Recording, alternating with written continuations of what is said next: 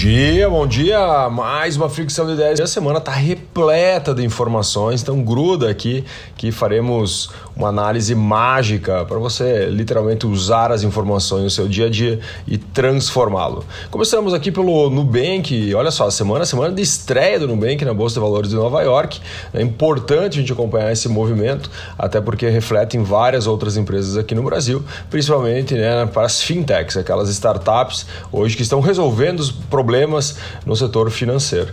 Uh, para ter uma ideia, o Nubank lá começou a se estimar lá um valuation de 70, 80 bilhões de dólares. Ele foi baixando, né? E a última baixa fez com que o Nubank afirmasse que ele entrará na bolsa de Nova York, né, com 40 bilhões de dólares de valuation, né? E depois ele vai deixar as próprias ações, né, organizarem, né, a questão de oferta e procura, organizarem seu preço uh, na sequência. É importante que esse movimento de baixa, né, do, do Nubank, ele veio muito depois das baixas, né, das empresas de tecnologia que estavam listadas em Nova York, né? Tesla aí despencou 6,4%, Meta, né, antigo Facebook, 7,4%.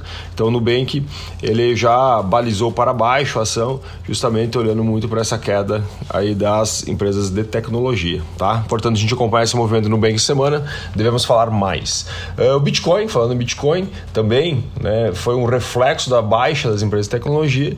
A queda foi grande nos últimos cinco dias, 16,54% de queda.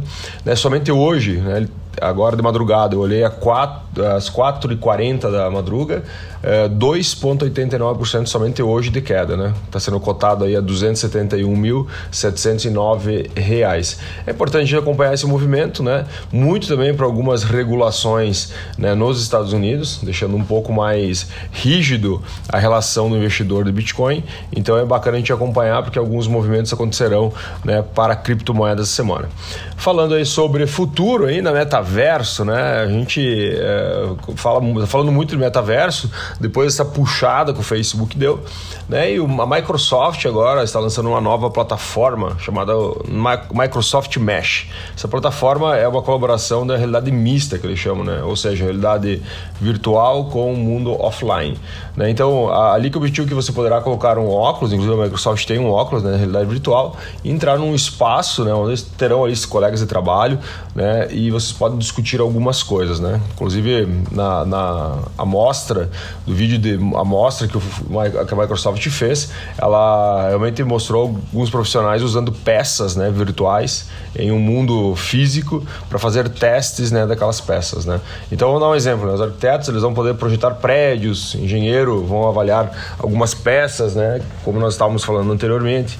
Uh, um designer, por exemplo, vai poder criar em conjunto com outra pessoa algum tipo de, de, de, projeto e tudo isso as equipes podem estar em quilômetros de distância, né? Então você vai estar numa sala física, mas ao mesmo tempo as pessoas vão poder colaborar né, na construção coletiva uh, né, desses projetos, né, cara? Achei muito interessante, assim, olhando o vídeo de demonstração, né? Então o Microsoft já falava um pouco do Microsoft Teams lá, que, que questão das reuniões, né, que você poderia fazer com um avatar ao seu lado e tudo mais. E agora a Microsoft já avança para mais um projeto né, de realidade mista.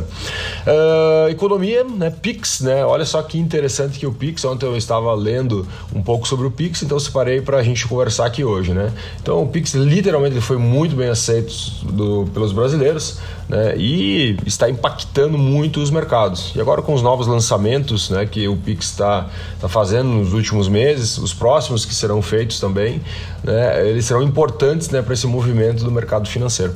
O Banco Central, quando ele enviou agora a informação do fechamento do, do último trimestre das, das transações financeiras, ele conseguiu mostrar o real impacto, né, 2020 versus 2021 no último trimestre. Olha só, cartão de crédito em 2020 eh, eram 12 12%, agora são 6%.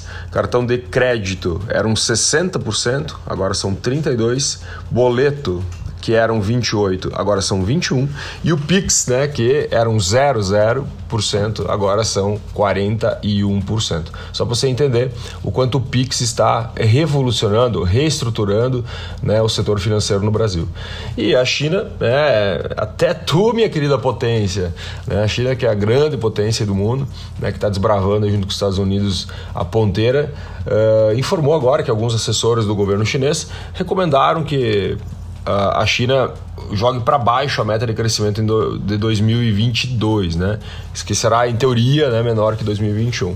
Né? Mesmo assim, sendo menor que 2021, ela ainda cresce 5%. Né? E lembrando que no Brasil nós devemos ter um recuo, podemos até mesmo ter um recuo em 2022. Né? Então, alguns especialistas falam de um recuo de 0,5% a um acréscimo de 0,5% né? nesse intervalo de, de, de, tempo aí que o Brasil deve ficar no crescimento em 2022. Ou seja, vai ficar estagnado. Né? E a China fala assim, cara, vamos crescer menos, mas mesmo assim são 5%. E falando ainda em China, né, exportações a China está retalhando aí os Estados Unidos pelo atraso que ela teve ao receber a soja né, o, na, na, na, safra passada. E a redução é estimada da compra da China nos Estados Unidos é em torno de 20%.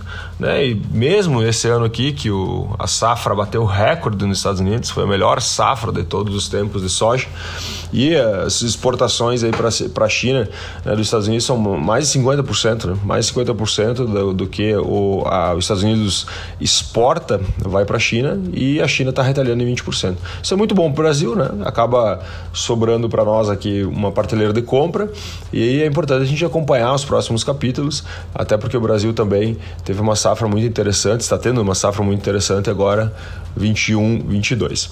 Produção industrial aqui no Brasil, né? Um recuo de 0,6 no mês de outubro, né? Segundo o nosso IBGE. Quinto mês seguido com baixa, né? Acumulamos aí no, em cinco meses 3,7%. E se nós compararmos o mesmo período de 2020, a queda foi de 7,8%.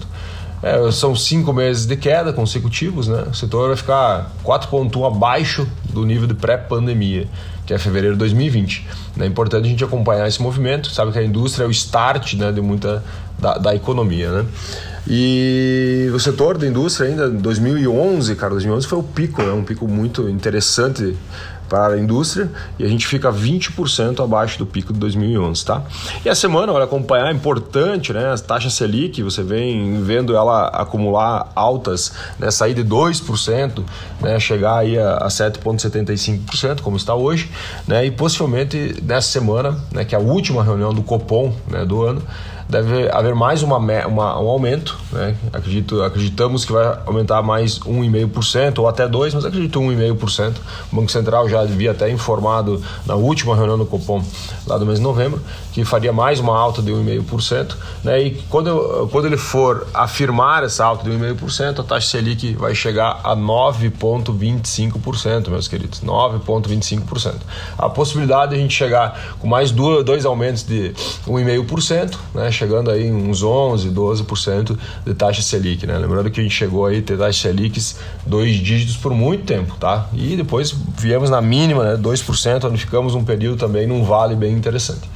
E para a gente finalizar, política, falar um pouquinho de política, né? Auxílio gás, né? Saiu na sexta-feira aí no Diário Oficial, né? Auxílio gás, então as famílias é, que terão o direito, né, a cada dois meses, lembra que a gente já falou sobre isso, né, mas só para afirmar aqui que saiu no Diário Oficial, agora é, é, é, é colocar em prática, literalmente, né, então cada dois meses as famílias terão um benefício equivalente a 50% do preço médio nacional do botijão de 13 quilos, né, que vai ser depositado junto aí com o auxílio emergencial, barra né, Bolsa Família, barra Auxílio Brasil, beleza? Show de bola, meus queridos. Espero que o seu dia seja maravilhoso. A semana está cheia, né?